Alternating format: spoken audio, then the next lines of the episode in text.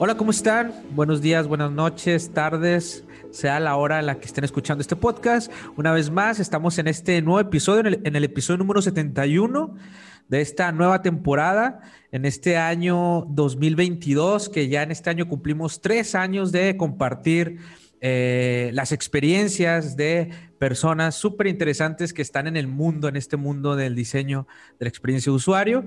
Y pues muchas, muchas gracias por estar acá con nosotros en nuestro nuevo episodio. Y bueno, le doy la bienvenida a Julie, Julie García, la estrella de este programa. ¿Qué onda, Jules? ¿Cómo andas? Hola, muy bien. ¿Y tú? Con frío. Con mucho frío. La neta sí, con mucho frío. Pero, pero bueno, es ah, contento otra vez. sí, este otro episodio más de esta nueva temporada. Muchas gracias por seguirnos escuchando y, seguirnos la pista. La verdad es que eh, pues siempre es muy bueno eh, invitar gente, traernos nuevo conocimiento al canal. Y pues esta temporada yo creo que ha sido de las que más nos está dejando, ¿no? Y bueno, hoy tenemos un caso en específico donde vamos a hablar sobre el rol de un diseñador de producto. Hace un tiempo ya habíamos tenido una plática y, y, sí la busqué y sí es del y sí es otro product designer me parece de Albo pero realmente como que no no profundizamos mucho no incluso hace un tiempo creo que ya ha variado este, un poco eh, en México en, cómo se contrata al rol de lo que hace un diseñador de producto, ¿no? Que creo que antes estaba medio entre la línea de, a ver, un UX es igual a un producto o, en qué se diferencian, ¿no? O, no son lo mismo, o sí son lo mismo, pero les cambian el nombre para verse más acá, o, qué es lo que está pasando, ¿no? Y yo creo que hoy esta Jessie pues nos va a confirmar o nos va a aclarar nuestras dudas, ¿no? Así es. Pues bueno, ya le diste la bienvenida a Jessica, Jessica Gutiérrez, eh, que es Product Designer de Albo. Yo amo Albo, realmente soy cliente y Yuli también es cliente de Albo. Entonces, estamos muy contentos de tenerte acá, Jessica. ¿Cómo estás? Hola Iván, hola Yuli, pues muchísimas gracias primero que nada por la invitación. La verdad estoy súper contenta. Eh, UXMX es un podcast que yo escucho ya desde hace algún tiempo, que me ha ayudado muchísimo en este crecimiento también a mí. Entonces, pues nada, estoy súper contenta de ahora poder como estar yo de aquí con ustedes y poder también aportar un poquito a la comunidad, a la comunidad de UXMX. Así es, no hombre, gracias, gracias a ti. Y como dice Yuli, o sea, yo creo que ha cambiado muchos cambios. De hecho, antes de, grabar también platicábamos de, que ya se está contratando más perfiles como, como de, de, diseñadores de experiencia de usuario, product designer. Entonces, creo que es por la madurez también del mercado. Si alguna vez lo tocamos en el capítulo, yo siempre digo, ya este, los capítulos primeros, o sea, pues hemos crecido muchísimo y como nosotros hemos crecido, también ha crecido mucho la disciplina aquí en Latinoamérica y México y creo que la pandemia ha ayudado también, ¿no? A que este, se, empezara a crear más contenido sobre diseño experiencia de usuario, sobre esta disciplina y por ende también las empresas empezaran a ver más eh, el valor de estos perfiles, ¿verdad? Entonces creo que ha, madurado muchísimo y, gracias por, estar aquí eh, para platicar un poquito más sobre el rol de un product designer. No, pues sí. gracias a ustedes. Y sí, la verdad yo creo que sí ha tenido como todo este, como tú dices, la pandemia creo que también ayudó a romper muchas fronteras, ¿no? O sea, al tener tanto contenido en línea, como que ayudó muchísimo a abrir este conocimiento, ¿no? Justo. Pero bueno, Jessy, ahora sí, cuéntanos, eh, preséntate, quién eres, qué, es lo que andas haciendo ahorita en Albo y también un poco de, tu experiencia como diseñadora. Vale, eh, pues sí, yo soy Jessica, como ya bien lo comentaban ustedes. Eh, pues yo soy diseñadora gráfica de profesión en realidad. y como muchos de, los que estamos en, el mundo de experiencia de usuario llegamos a, aquí, o sea, de, de diferentes backgrounds, eh, y pues nada, o sea, a mí me encanta como estar siempre en constante aprendizaje y justo en esta búsqueda y en esta curiosidad que me caracteriza, pues es que llegué hasta acá, ¿no? O sea, como hobbies me gusta muchísimo conocer nuevos lugares, ir a museos, eh, disfruto mucho hacer también cosas como manuales, o sea, disfruto hacer cosas como bordar, pintar, hacer este, cerámica, por ejemplo. Y en, en, la parte gráfica, o sea, yo empecé como ahí a picar piedra en distintas cosas, ¿no? Pasé de la publicidad, la museografía, lo editorial y pues nada, ahora estoy acá como product designer en Albo. ¿Qué es Albo para la gente que no conozca Albo? Si nos puedes platicar, este, gente que está en, otros países. Claro que sí. Eh, pues bueno, Iván, te comento a ti y a todos que Albo es una empresa mexicana que en la que tiene como principal objetivo darle las herramientas a los usuarios eh, para que puedan tener un mejor manejo y uso de su dinero, ¿no? Entonces, esto a mí me parece súper importante porque creo que hoy en día es, es, como algo crucial, ¿no? Creo que no sé si les pasa a ustedes, pero cuando sales de la escuela, a no ser de que vengas de una disciplina como economía o algo de finanzas, realmente sales como sin estas herramientas de para saber cómo, cómo manejar tu dinero, ¿no? Entonces pasa que, que te llega tu quincena y ya la debes toda o, lo que sea, ¿no? Entonces, eh, pues yo estoy muy feliz de trabajar en algo y poder como colaborar un poquito como en este, pues, en dar estas herramientas a, lo, a los usuarios, ¿no? Sí. Oye, eso que dices es, es bien interesante de que no se nos enseña como tal cómo manejar nuestras finanzas y creo que justo no debería estar arraigado a, si estudiaste algo que tenga que ver con eso o no, sino que debería ser parte como de nuestra cultura como seres humanos, ¿no? Saber cómo, cómo administro mi dinero, cómo ahorrar y, y creo que es, eso es algo que, que hace mucha falta aquí en México y también lo, lo, vivo en experiencia propia al trabajar en un banco, que pues a la gente la verdad es que se le, se le dificulta mucho, ¿no? Esa parte tanto del ahorro como administrar el dinero y ya ni pensarlo de, de los créditos y todavía si quieres empujar a que abran una inversión, creo que todavía es mucho más difícil. ¿Cómo, cómo es que están resolviendo esto en Albo a través del diseño?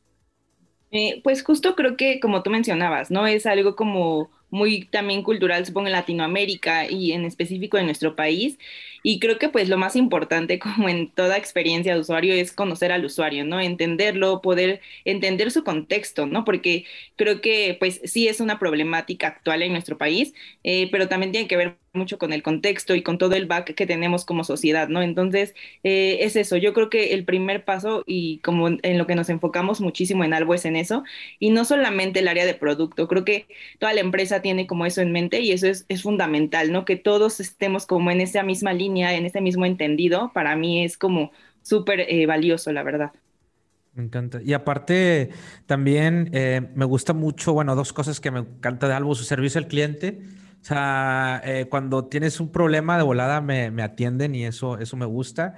Y creo que también en la aplicación de, de Albo categorizan eh, los, los, gastos que vas teniendo. Este es gasto por hogar, este es gasto de, de, comida. Como que se van categorizando en la aplicación y te da también una, una, como una barrita este, de, de ver en dónde estás gastando más. Y también tienen esto parte de los apartados en la aplicación que... que que me encanta porque creo que eso también ayuda muchísimo a cómo administrar tu dinero, ¿no? Entonces, creo que, que también son estas funcionalidades que tiene la aplicación que están aportando a poder medir primero, en dónde gastas, que, que, es importante. Lo que no se puede medir no se puede mejorar. Entonces, si queremos mejorar nuestras finanzas, tenemos que medir en dónde se dan esas finanzas.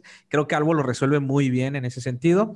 Y, este, y bueno, esta parte de administrarte mejor también, gracias a los apartados, ¿verdad? Entonces, creo que, que es una de las funcionalidades que, que me encantan de, de algo. Sí, justo eso que mencionas son como dos de las funcionalidades que, que son estas herramientas, ¿no? Que queremos que nuestros usuarios eh, pues trabajen con ellas. Por ejemplo, esta parte de, de los espacios son eh, esta, esta, esta parte en donde te permite como separar tu dinero y usarlo cuando tú quieras, ¿no? Y pues en lo que tú quieras. Y que cada quien, pues, los espacios de Iván son diferentes a los de Julie y a los de Jessie. O sea, cada quien puede tener sus espacios. Entonces, sí, eso es algo que también me gusta mucho a mí. Claro, súper. Oye, y cuéntanos eh, un poco dos cosas. ¿Cuál es tu rol eh, como product designer? Y eh, básicamente, ¿qué actividades tienes? ¿En qué es en lo que contribuyes con el equipo? ¿Y cuál es como el valor? Y aparte, ¿cómo fue que te convertiste en product? Ok, vale, Julie. Eh, pues sí, eh, como product designer en Albo lo que hago es aplicar todas las herramientas de diseño para construir una solución que responde a las necesidades de nuestros usuarios, ¿no? Entonces, ¿cómo lo hacemos? Ah, pues entregando, o sea, esta solución se convierte en un producto, que es, por eso somos product designers, eh, y pues bueno, yo participo en todo el proceso de la creación de, de estos productos, ¿no? Bueno, no de estos, de, de, un producto en específico, que yo estoy en uno de ellos, y justo participo en, eh, me refiero a todo el proceso porque estoy desde la definición de la solución eh, hasta la entrega de la misma, ¿no? La entrega y el seguimiento. Entonces, entre las actividades que, que yo me enfoco a realizar, por un lado es entender, identificar y definir el problema de la mano con nuestros product managers, con la parte de los developers y con las áreas que, que se tengan que involucrar en cada etapa del proyecto también. Eh, por otro lado, también empatizar con los usuarios, ¿no? Si bien tenemos un equipo de research, yo siempre estoy como de la mano de, research, ¿no? O sea, eh, entonces yo siempre estoy ahí también en la parte desde, eh, pues, del entendimiento con los usuarios, entrevistas, hasta la parte de testeo. Entonces siempre yo también ahí ando con, mi researcher. también, este, porque pues necesitamos saber quién es nuestro usuario, quién lo va a usar quién va a usar nuestro producto y en qué contexto, ¿no? Y pues también, eh, obviamente, lo que quizá todo el mundo ya, ya sabe, pues realizar toda esta parte de conceptualización ya de la idea, ¿no? Hacer el diseño del producto como tal, el diseño de la interfaz, pero muchas veces creemos que es todo lo que hacemos y realmente un product designer tiene que estar como en todo el, proceso, ¿no? Entonces, eh, pues siempre de la mano de otros roles, o sea, el product designer no va como solo por la vida, va eh, de la mano de otros roles y todos tenemos como siempre único objetivo, entregar un producto exitoso. Entonces, eh, pues eso es como mis actividades principales como product designer en algo. Qué padre, qué divertido, qué divertido. Me imagino que por ejemplo, este, estás mucho, muy de la mano con el equipo. Dicen que tiene un equipo de, research ahí en, en, Albo y tiene sesiones con ellos. Este, muchas veces les hacen presentaciones. Imagino que también te empapas muchísimo en, esa parte, pero también te vas con, eh, te involucras en las demás áreas también, por ejemplo, marketing, eh, developers. O sea, también estás ahí, este, involucrándote con las demás áreas, aparte de investigación. Sí, así es. O sea, investigación siempre estamos de la mano. Somos como, por decirlo así, áreas hermanas, yo, yo lo digo así. Eh, y vamos muy de la mano. Con ella, o sea, bueno, con, con la researcher con la que yo trabajo más de la mano, todo, todas las semanas tenemos sesiones, siempre estamos súper comunicadas, eh, estamos rebotando ideas porque creo que la, la, como la perspectiva de cada una es súper valiosa, pero también tenemos eh, como estas charlas constantes con developers, que también se me hace como súper fundamental. Creo que la parte de tecnología es algo que a veces como diseñadores se nos olvida mucho o como lo dejamos al final y es súper importante desde el inicio tener como estos acercamientos con ellos. Y con otras áreas también, eh, esto va a depender del producto y de la etapa del producto, pero incluso con áreas como legal, como marketing, también estamos ahí muy de la mano.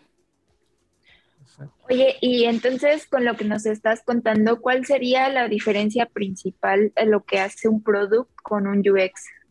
Ok, mira, la verdad es que esta pregunta a mí me gusta mucho porque también fue una pregunta que yo me hice durante muchísimo tiempo y creo que justo con esta experiencia que he tenido y con todo lo que he investigado también, eh, con el ir y venir en distintas empresas, creo que hoy podría decir que la diferencia entre un product y un UX es cómo se cómo aborda eh, o cómo se involucra en el proceso y, y en la resolución de, de, una, de un problema, ¿no? Eh, el product designer yo diría que es una posición mucho más horizontal, es una posición más generalista, que tiene conocimiento amplio de distintas áreas, o sea, sabes de research, sabes de UI, sabes de, de writing, sabes de muchas cosas, pero no necesariamente eres especialista o no, no, no, es necesario que seas especialista en cada una de ellas, porque también es eso súper complejo, ¿no? O sea, yo creo que muy pocos son especialistas en todo eso, pero sí tienes como las bases sólidas para poder eh, saber de qué va cada una. Y un, un UX designer yo creo que va mucho más a la a, esa especialidad, ¿no? O sea, como que va más hacia allá y, y, participa en una parte del proceso, pero no se involucra en todo. Entonces, aquí la verdad yo creo que es súper controversial por, por varias cosas. Primero, por, como diseñadores hemos hecho muy mal uso de este término y también pues las empresas han jugado como este papel, ¿no? Creo que hoy por hoy a muchos les ha de pasar que están eh, en una empresa y dicen, bueno, o sea, yo sí hago todo, eh, o sea, todo lo que tendría que hacer un product, pero en mi empresa me llaman UX designer, ¿no? O me llaman UX UI o como sea que los llamen, ¿no? Entonces yo creo que lo importante no es centrarnos como tal en el nombre, sino en las funciones del rol en, eh, en sí, ¿no? Entonces, este, y, y eso también a ti como como diseñador te ayuda, ¿no? O sea, te ayuda a saber qué hace un product designer o cuáles son las diferencias para cuando quieras aplicar a una vacante tú digas, bueno, igual y le van a llamar UX UI, pero yo sé que es de product designer o, o al revés, ¿no?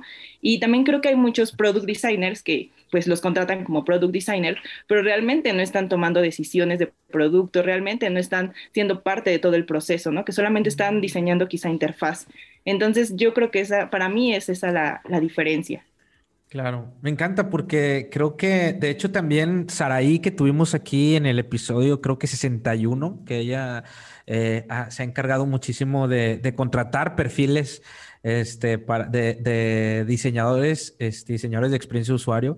Y decía eso, que a veces en las mismas, las mismas cualidades, o sea, decía, yo publico un perfil y digo, este es UX UI y publico el mismo perfil, pero ahora le nombro Product Designer, porque hay gente que no aplica, o sea, que, que, que dice, ah, no, yo es que yo no soy este Product Designer, soy UX UI. Y creo que gran parte es de eh, esta, creo que una vez escuché este término y lo, lo, escuché de Jacob Nielsen, de hecho, que decía la inflación palabraria, ¿no? En esta, en esta parte de, como tú bien lo mencionas, hemos, hemos hecho eh, hemos jugado un papel de qué es UI, qué es Product Designer, y, creo que también las empresas también juegan un papel fundamental, ¿no? A ver cómo postean en, LinkedIn el perfil y ellos dicen, yo quiero un UX UI y otras quieren lo mismo, pero le llaman Product Designer. Entonces, a veces e, es, hay una confusión ahí enorme en, cuanto a, a, este, a cómo nombrarlos, pero bueno, yo creo que también es parte de la madurez. Poco a poco vamos a ir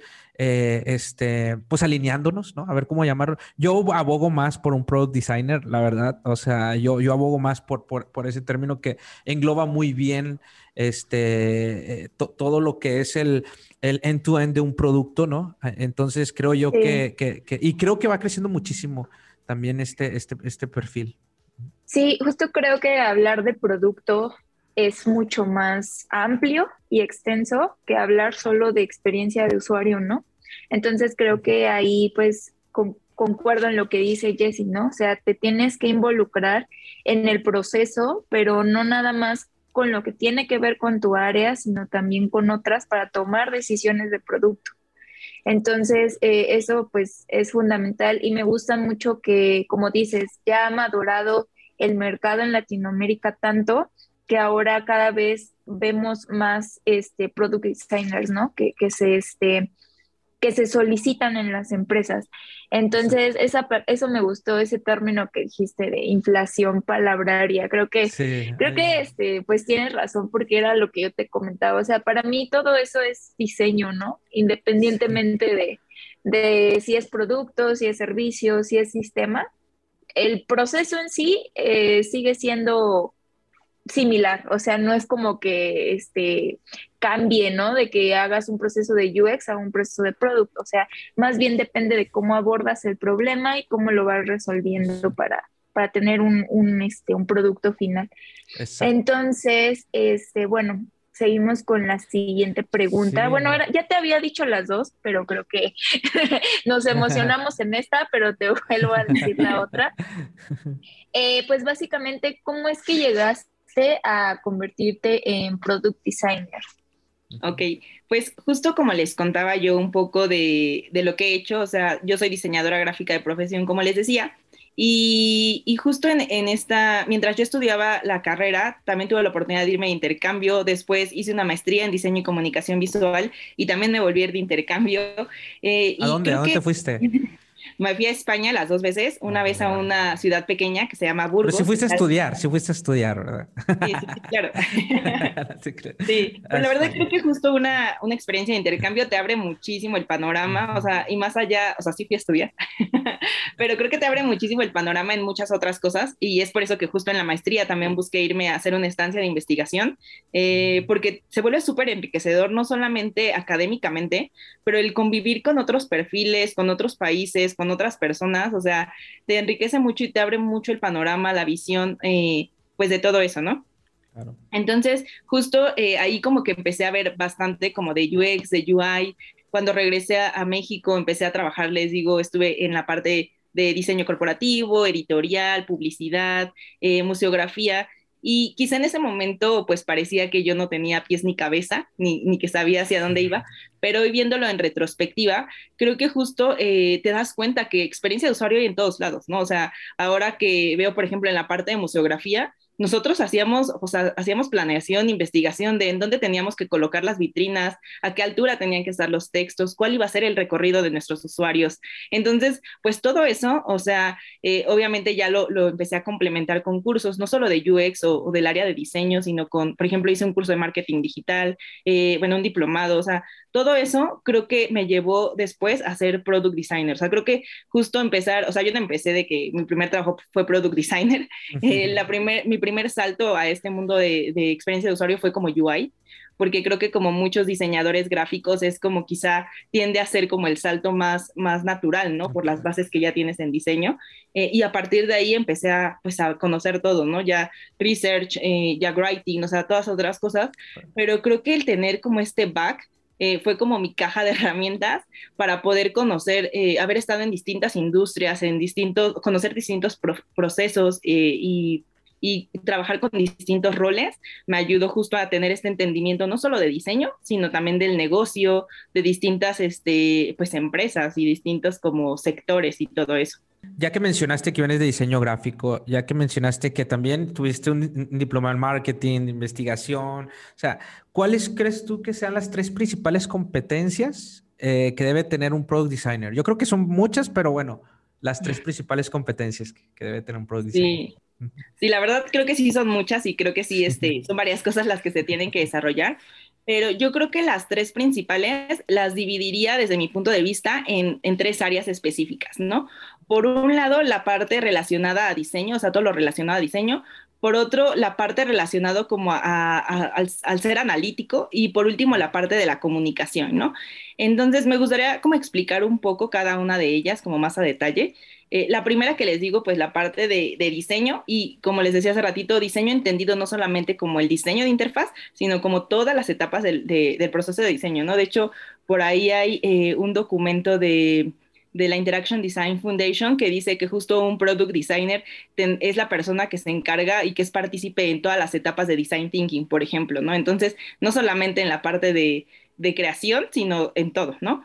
Eh, y bueno, es eso, o sea, tener todo ese entendimiento de, de, los usuarios y tal, pero también tener conocimientos sólidos en la parte visual, ¿no? Conocer de jerarquía, conocer de composición, tipografía, colores, toda esta parte visual que te permita también poder generar mensajes visuales claros eh, y con un mensaje conciso, ¿no? Que creo que eso es básico. Esa es la primer, las primeras como habilidad, ¿no? De diseño. Eh, la siguiente sería que, que, es la parte analítica, que es lo que les decía, ¿no?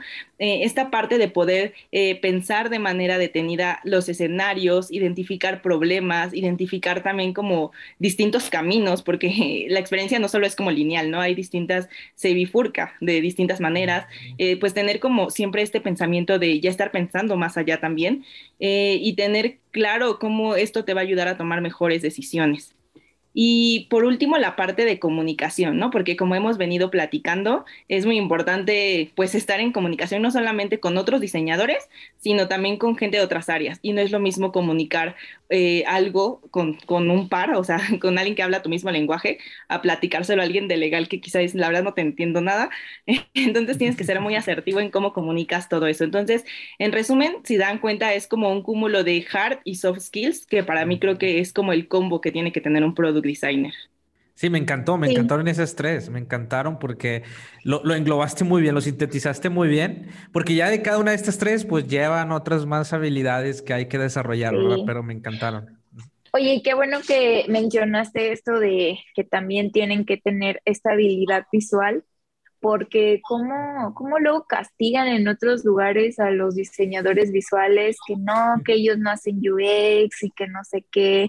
Y pues la comunicación es uno de los pilares principales de la experiencia de usuario, ¿no? Entonces, esto que comentas de jerarquización, de este, patrones visuales y de un montón de, de cosas que tienen que ver con el aspecto visual, pues sí tendría que tenerlo un diseñador de productos, sobre todo si se está dedicando a esta parte digital, ¿no? Y, que tiene que ver con diseño de interacción y muchas otras cosas. Entonces, este, digo, fue como mi momento un poco para ponerlo sobre la mesa, porque sí. me ha tocado a gente ver que demeritan un poco la parte visual cuando en realidad pues es uno de los pilares más importantes, ¿no? Y que eh, podría ser muy, muy bueno a lo mejor ejecutando este, investigación, a lo mejor eh, como manager, como comunicador y este negociador, pero pues también eh, esta parte, si no eres capaz de saber cómo es que se va a ver, cómo va a interactuar la persona y cómo lo entiende, pues creo que sí está complicado, ¿no? Como avanzar también con eso. Sí, sobre todo cuando el producto que se está trabajando es un producto, o sea, es una interfaz, ¿no? Eh, una interfaz visual, ¿no? Porque obviamente si el producto es, no sé, una interfaz de voz, pues quizá no es tan relevante, ¿no?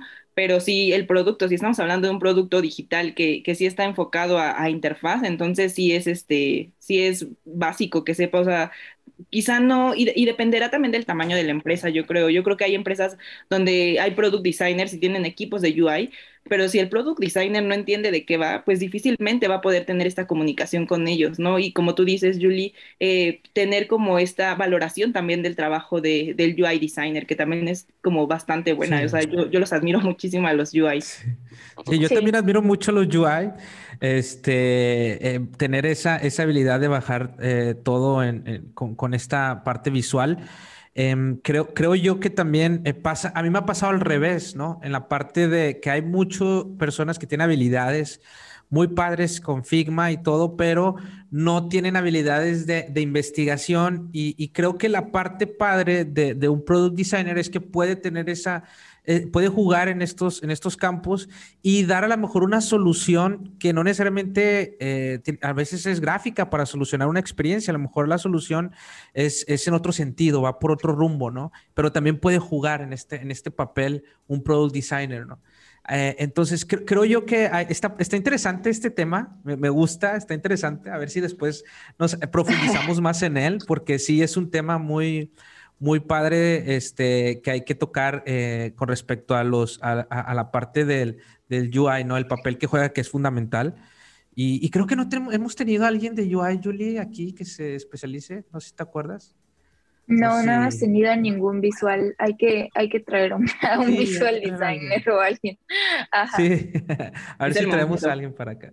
Abrimos este convocatoria por si algún visual quiere venir a platicar con nosotros. Exacto, que venga a, a, platicar. Oye, ¿y qué recomendaciones le daría Jessica a las personas que quieran convertirse en product designer? ¿no? O sea, hay gente ahí afuera que, que, a lo mejor hasta le da miedo aplicar para un trabajo, que a lo mejor ya tiene las habilidades eh, y, a lo mejor ya ha hecho bootcamp y algunas experiencias, este, ya ha estudiado muchísimo, ya se ha metido como a dos bootcamp, pero sigue sin aplicar eh, y, y, entrar al mundo de, y ser product designer. ¿Qué recomendación le darías? Claro, sí, y justo creo que eso pasa mucho. La verdad, a mí también de repente me preguntan de cómo aplico, o sea, qué hago, ¿no? Eh, y mira, yo creo que va un poco ligado a lo que comentábamos hace un momentito, y creo que el primer paso es conocer y empaparse de, de estas funciones del rol de product designer, ¿no? Eh, y que hagas una introspección, una autoevaluación, que tú digas, oye, ¿qué cosas sí cumplo, qué cosas no cumplo? Y a partir de ello, prepararte en, cual, en las que estás como más débil, ¿no? Por decirlo así. Que, por ejemplo, en mi caso, como les decía, con este back de diseño, quizá en un inicio mis bases de diseño eran sólidas, o bueno, hay más o menos pues, que se van trabajando poco a poco, pero quizá lo que yo tenía que trabajar era la parte de negocio, la parte de métricas, analítica, toda esta parte que quizá yo cojeaba un poco más. Entonces creo que ese es el primer paso, ¿no? Como identificar, entonces quizás si vienes de negocio, eh, entonces te falta la parte de diseño, ¿no? Como empezar a, identificar qué cosas tendrías que trabajar y cómo las trabajas, yo creo que ser autodidacta es lo mejor, o sea, eh, hoy no existe todavía como académicamente un camino como lineal que tengamos que seguir, no, no, poco a poco se están creando como bootcamps, cursos, diplomados, maestrías, pero no hay una carrera, no hay una carrera eh, hoy en día en México que te, que, o sea, que sea de diseño como tal, ¿no? Que sea para ser un product designer. Entonces, eh, creo que ahorita tenemos eh, mucha información, pueden leer blogs, pueden, también dependiendo de cuál sea la forma que mejor les, les sirve para aprender o el tiempo que tienen para dedicarle. Por ejemplo, para mí los podcasts es una herramienta súper buena porque pues mientras estoy haciendo alguna otra cosa, arreglándome, lo que sea, estoy escuchando un podcast y estoy aprendiendo, ¿no? Pero si ustedes son como más de leer, de subrayar, de sentarse a estudiar, pues los, los blogs es como, un, o los libros, ¿no? Son una buena herramienta. Eh, y creo que como que pueden ir incorporando al día a día como ciertas cosas, por ejemplo, nos las pasamos en redes sociales, pues sigan cuentas, ¿no? De, de UX, de UI, o sea, empiecen como a aprender, vean qué está en tendencia, eh, qué se está viendo, qué, hacia dónde va todo esto. Hay, pues hay también como muchos ejemplos, muchos casos que, que les va a ayudar, ¿no? Incluso en TikTok ya hay también como bastantes diseñadores que se crean su cuenta de TikTok y que te cuentan como los problemas de su día a día, ¿no? De qué pasa cuando el cliente tal o cuando los de los developers tal, o sea, con que eso también te ayuda muchísimo a entender de qué va todo esto, ¿no? Y no solamente está como, no se queda solo en teoría, ¿no? Eh, y pues nada, YouTube, eh, LinkedIn, en LinkedIn seguir como a mucha gente, eh, también ahí puedes estar como siempre comparten contenido súper bueno, se abren como bastantes debates de, de, algún tema y es también interesante como ver todas estas perspectivas, cómo lo ven otras personas. Entonces, pues nada, tenemos un montón de información ahí gratis a la mano y pues es, es momento de, de que la, la tomen y que apliquen también, ¿no? O sea, que den ese, ese clic de postularte y también porque el estar en constantes entrevistas también te va a ayudar como a foguearte, ¿no? En eso. Exacto. Entre, e, este, estar en, en entrevistas y aplicar y, y, si no, bueno, preguntar y creo que también te da un feedback para, para ir creciendo en esta parte. También tú eres de las product designer que, que, se pone a ver los productos cuando se baja alguna aplicación o cuando hace un cambio, no sé, YouTube, la interfaz y le, te empiezas a ver, porque creo que también es una habilidad que a lo mejor un product designer tiene, tiene que, que también empezar a desarrollar, ¿no? Como que ver tiene que amar los productos, ¿no? O sea, se baja un producto y a ver, ¿por qué, ¿por qué está así la jerarquía de la información en este producto? O sea, como ser muy, muy nerd en ese sentido, ¿también crees que es? Sí, sí, soy. soy no solamente como de los lanzamientos que hay, como los muy anunciados y así, sino también soy muy de, de ir al súper, por ejemplo, yo estaba maravillada cuando hace como año y medio empezabas a poder pagar tú solito en caja, entonces yo me paraba y tomaba fotos y mi novio como, ya apúrate, nos van a correr de aquí.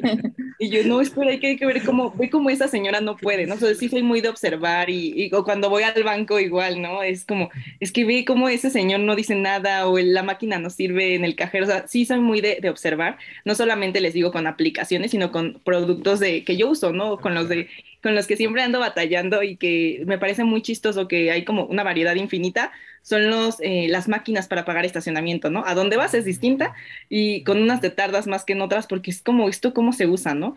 Eh, entonces sí, sí soy como muy, muy nerd de eso, con, con todo eso siempre ando ahí como fijándome. Oye, súper cool. Justo estábamos platicando cuando estábamos armando la temporada, este Iván y yo, planteamos una pregunta, pero creo que esa la vamos a decir al último. Entonces, guarda y ve pensando cuál es tu producto digital favorito para que ahorita nos platiques el por qué y cómo lo puedes mejorar, ¿va? Pero de mientras te voy a preguntar, este, ¿qué herramientas principalmente utiliza un product designer? Herramientas, llámese software, llámese framework o lo que sea. Ok, vale. Eh, pues bueno, primero me gustaría como mencionar que es muy importante no perder de vista que justo las herramientas son eso, ¿no? Un instrumento que nos va a ayudar como a hacer nuestro trabajo, ¿no? Pero que pues no importa qué herramienta utilicemos, lo importante es saber por qué estamos usando esa herramienta, ¿no? Entender que ese es el medio, ¿no? Entonces entender por qué la estamos usando. Eh, y pues en ese sentido, como product designer, yo recomendaría como tres categorías distintas de, de herramientas.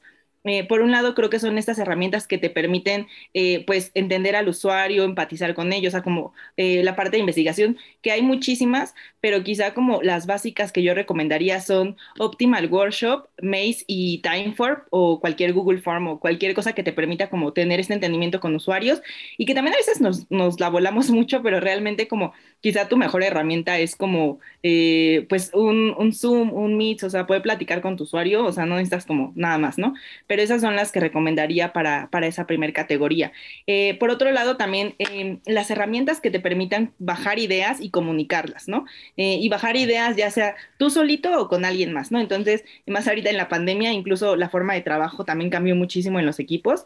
Eh, entonces, pues también poder trabajar con, por ejemplo, nosotros trabajamos de manera remota todos en Albo, entonces, pues yo nunca he visto a mis compañeros en vivo y pues nada, o sea, tenemos herramientas que nos permiten tener como este intercambio de ideas, no solamente compañeros de diseño, sino con otras áreas, ¿no? Quizá que te permitan tener sesiones colaborativas, sesiones de lluvia de ideas, que te permitan documentar, bajar journeys eh, y todos los prototipados de baja, media y alta fidelidad. Entonces, pues las que yo más recomendaría y que son las que he utilizado más en, este, en estos años son como Miro, FigJam, eh, Balsamic, Whimsical, Confluence, Jira eh, y para prototipos pues Figma, Sketch, XD. Eh, y por último, las herramientas que te permitan, pues, analizar, ¿no? Analizar los datos, conocer cómo se están comportando tus usuarios. Creo que la que más he utilizado es Google Analytics, que es como súper robusta y tiene muchísimo potencial, pero también, por ejemplo, Hotjar es como súper buena. Entonces, eh, pues aquí la recomendación también es estar como en esta constante actualización, porque pues hay un buen de herramientas, van cambiando, eh, si te cambias de trabajo ya hay que usar otras, entonces, eh, que tampoco es como tanto show porque muchas tienen como las mismas bases, ¿no? Por ejemplo, también muchas veces me dicen como, ¿qué aprendo XD o Figma? ¿O cuál me recomiendas? Y yo pues es que depende, ¿no? O sea, creo que pues depende mucho de ti, depende mucho cuál van a usar en tu trabajo o cuánto quieras invertir, porque también hay que pagar algunas de ellas, ¿no? Entonces, eh, pues esas sería como las que yo recomendaría. Eh, creo que es de mucho valor esto para las personas que, están escuchando el podcast. Eh, ¿Cómo categorizaste las herramientas? Me encantó. Eh, ¿Qué recomendaciones le darías a las personas para aplicar como product designer? O sea, tanto en su portafolio como recomendación en entrevistas. Ok, vale. Eh, pues bueno, eso es muy importante. Primero que nada, el portafolio es básico. Creo que todos los que ya vienen del back de diseño ya sabrán a qué nos referimos, pero el portafolio justo es la oportunidad para mostrar qué haces y cómo lo haces, ¿no? Entonces, eh, la primera recomendación sería em, no compartas solo imágenes, ¿no? Quiero, creo que si vienes del back de diseño, es muy fácil que caigas en el poner un mock-up bonito porque se ve muy bello, pero eso no comunica todo lo que tú eres, ¿no? No comunica todo tu potencial. Entonces, estás compitiendo contra otras personas, contra otros candidatos, entonces necesitas mostrar cuál es tu diferenciador, ¿no? Entonces, aquí lo importante es que en el portafolio yo recomendaría de tres a cinco proyectos máximo, pero que sí los eh, pongas como bastante eh, completos, ¿no? Que pongas cuál fue tu papel en ese, pues en cada uno de ellos, eh, muestra el proceso que seguiste, también menciona cómo resolviste ciertos problemas, ¿Por qué tomaste ciertas decisiones de diseño? Por ejemplo, como product designer es importante, pues no solo poner un botón y ya, ¿no? Sino decir por qué pusiste uno y no pusiste dos, por ejemplo, ¿no? O sea, ¿en qué te basaste? ¿Qué, qué cosas tú, tú definiste para ello. Entonces, esa sería como del portafolio. También creo que algo muy bueno es que lo tengas en una liga, o sea, eh, ya sea que utilices alguna plataforma como Behance, por ejemplo, o que tú lo crees como, hay muchas, por ejemplo, en Notion también lo puedes crear y hay como ya te incluso eh, como bastante gente que lo tiene ahí. A mí me gustan mucho los portafolios de Notion eh, y que lo tengas ahí que es mucho más fácil de compartirlo, incluso que lo pegues a, pues, a tus redes, ¿no? O sea, que esté en tu LinkedIn, en tu Instagram, si es que te dedicas también, como así compartes contenido de ese tipo. Y en la parte de entrevista, creo que es este, importante que te centres igual en, en, dar información más detallada sobre qué has hecho en las empresas, ¿no? ¿Cuál ha sido tu aporte? Muchas veces nos centramos en los detalles de nuestra educación o de nuestro trabajo, pero ellos ya tienen tu CV, ellos ya leyeron en dónde estudiaste, qué estudiaste y todo, y ya te marcaron, a ellos ya les interesó tu perfil. Entonces es el momento perfecto para que cuentes a detalle esa participación, ¿no? De, y, y aquí es importante que, sepas también con quién te estás entrevistando, ¿no? No es lo mismo la entrevista con la parte de recursos humanos que con alguien ya más especializado, que con, quizá con quien va a ser tu lead o quién va a ser como tu equipo, ¿no? Entonces también poder comunicar qué haces a, RH no es lo mismo, porque quizá no lo van a entender de la misma manera, ¿no? No todas las empresas tienen hoy por hoy esa madurez. Entonces, este, pues nada, que sepas comunicar eso, eh, a ellos, por ejemplo, les puedes comentar sobre qué impacto tuvo tu trabajo en los objetivos de la empresa, ¿no? O sea, cómo tú ayudaste a cumplir objetivos de, en otras empresas. Entonces, creo que eso es algo también súper valioso. Eh, también contarles cómo trabajabas con otras áreas, con tu misma área. Eh, creo que eso es como, esas serían como mis recomendaciones. Súper. Oye, qué, bien. Creo que este, todo esto que nos estás diciendo, como dice Iván, es de gran valor.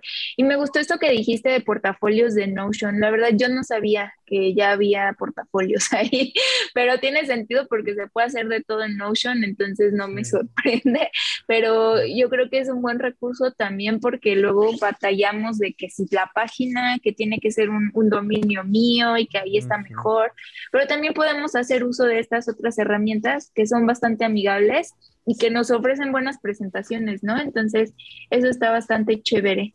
Y bueno, pasando ya a, este, a las preguntas finales, viene nuestra sección de recomendación.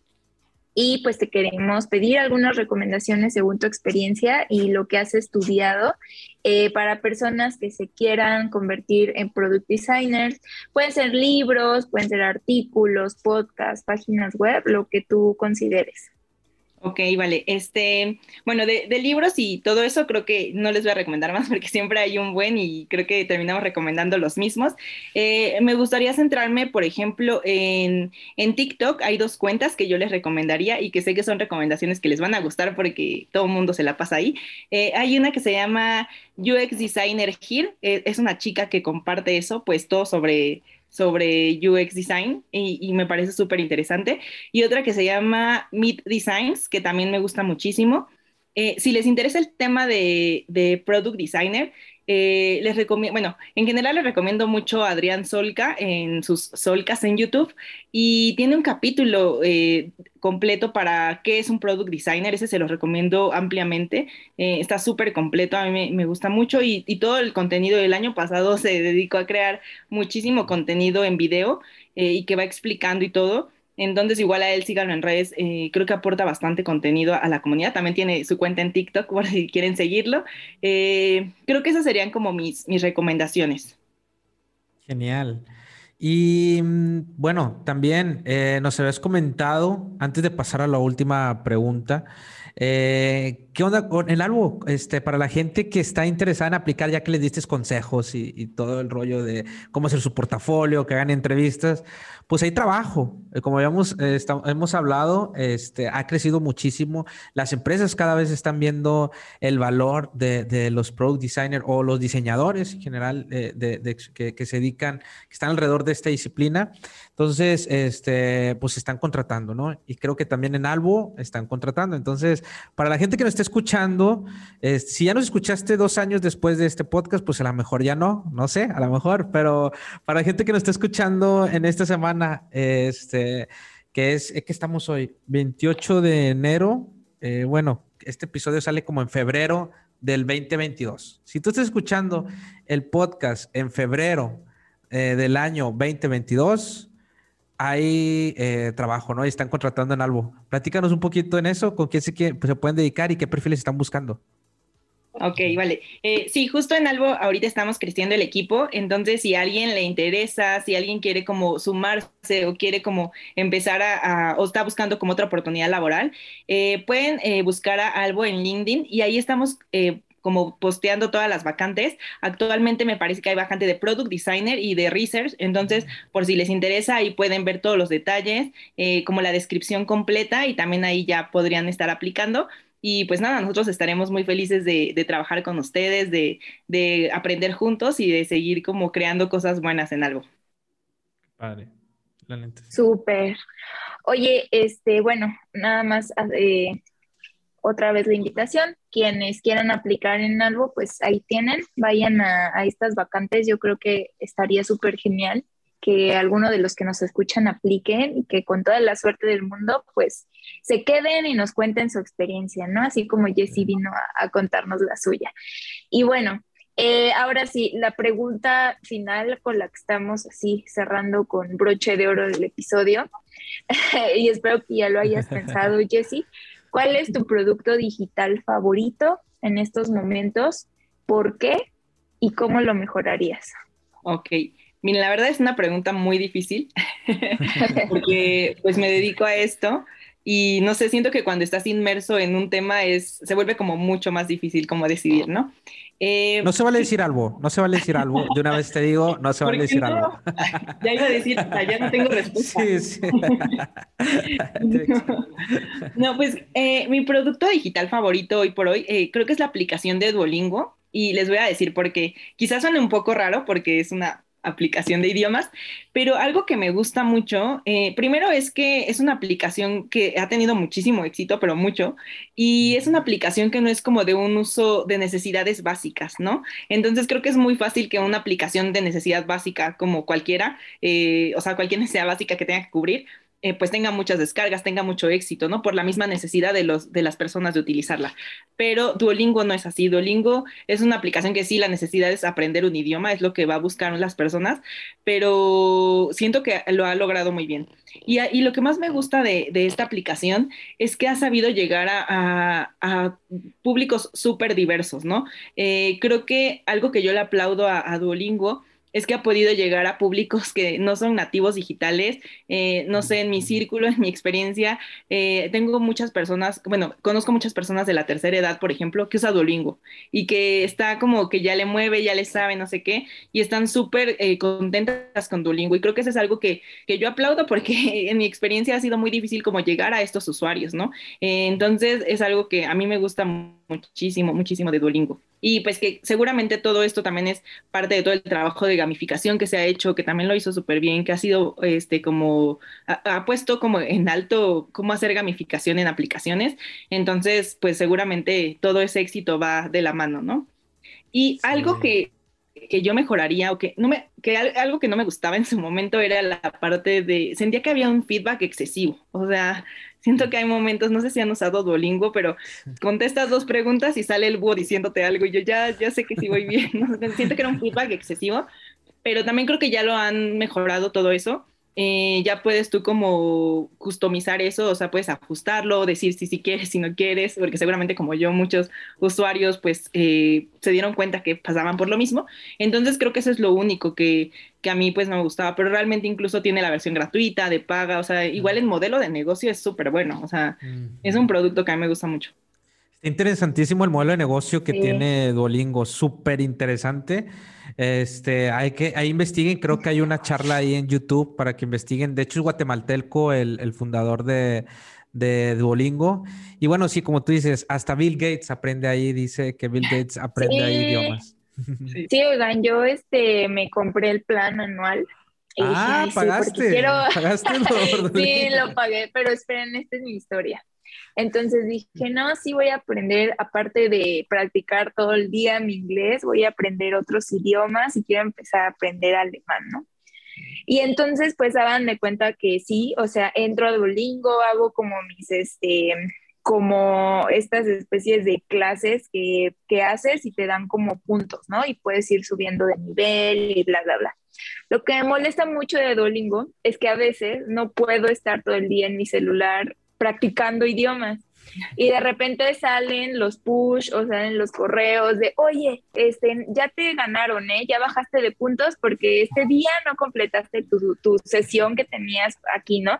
Y, y, pues fíjate que si no entras ahorita, pues vas a seguir bajando y no te conviene, ¿no? Entonces es como de, no quiero que me estés presionando. Y tú eres bien, competitiva, entonces tú quieres... no quiero que me estés presionando, o sea, pagué justo para que no me presionara y es lo que está pasando, ¿no? Pero sí rescato como la experiencia que menciona Jessie. Me gusta mucho que sea una app muy dinámica, que tiene como mucho motion, mucho feedback. A, mí sí me gusta que, que, también este, me dé feedback, pero sí tiene Jessie, a veces es como muy excesivo, ¿no? Porque es muy eufórico sea, como de, sí, lo lograste, y es como de, pues, sí, gracias, gracias, pero tampoco es para tanto, ¿no? Entonces, eh, sí tiene cosas mejorables, pero yo este, estoy de acuerdo en que eh, impulsar a las personas a que aprender un idioma no sea tedioso, sea dinámico y sea entretenido, pues agrega un, gran valor, ¿no? Porque justo este es lo que se busca, eh, que a través del aprendizaje, pues te sientas motivado y no así como de, Ay, yo voy a entrar a mis clases de inglés, ¿no? O a mis clases de tal. Entonces, eso, eso sí lo rescato. Y, pues qué, qué, bien, este, saludos a, los de Duolingo si es que nos escuchan. Ah, si hay algún trabajador de Duolingo que Estaría padre que, viniera, ¿no? A ver si invitamos, a ver si vamos a invitar a alguien de Duolingo a que nos venga a hablar acá a, a UXMX Podcast. Y por lo pronto, pues de verdad, Jessica, muchas gracias. Se me fue volando este tiempo, se me fue súper rapidísimo, me encantó esta charla. Eh, que tuvimos. De verdad, muchas, muchas gracias por venir a compartir de tu experiencia, de tu conocimiento, un poquito de tu conocimiento, porque sé que es muchísimo, y de tu experiencia también. Eh, no podemos encapsularlo en una hora, pero de verdad estamos muy agradecidos porque hayas aceptado esta invitación. Y bueno, para la gente que te quiera seguir en tus redes sociales, ¿dónde te pueden escribir? Eh, ¿Dónde te pueden seguir? Ok, no, pues primero muchas gracias a ustedes por la invitación. La verdad también se me pasó muy rápido. Espero que algo de lo que dije aquí le sirva a alguien, le, ayude a, este crecimiento profesional. Y también cualquier duda pueden escribirme en LinkedIn. Eh, estoy como Jessica Gutiérrez Cruz. Eh, ahí me pueden encontrar. Cualquier duda, de verdad, con gusto. Eh, yo los apoyo. tengo Instagram, no comparto nada de UX, pero igual si me quieren seguir, estoy en Instagram como JessieGTZ, bueno, jessie.gtz y ahí comparto lo que les decía, ¿no? Que me gusta viajar, tomar fotos, conocer museos. Igual si alguien tiene recomendaciones, ahí que me las mande, está súper bien. Y tengo otro Instagram que es Ilustroteca y ahí comparto, pues eso, ilustraciones, lettering, cerámica, bordado, la parte artística, ¿no? Entonces, ahí también son súper bienvenidos. Me encanta. Me encanta que todos, eh, que muchos diseñadores que ven aquí también tienen su lado artístico y, y como quiera no se quedan con las ganas de, de compartir. De verdad. ¿Cómo, cómo puedes repetir otra vez esa cuenta? Claro, esa es Ilustroteca. Ilustroteca, perfecto, perfecto. Muy bien, pues ahí está para que sigan tus redes. Sí, muchísimas gracias. Gracias. Gracias, gracias por todo, Jessy. Qué bueno que, que aceptaste venir. Y pues gracias Iván por otro episodio más y pues nos vemos en el siguiente episodio de UXMX Podcast. Que estén bien, hasta la próxima.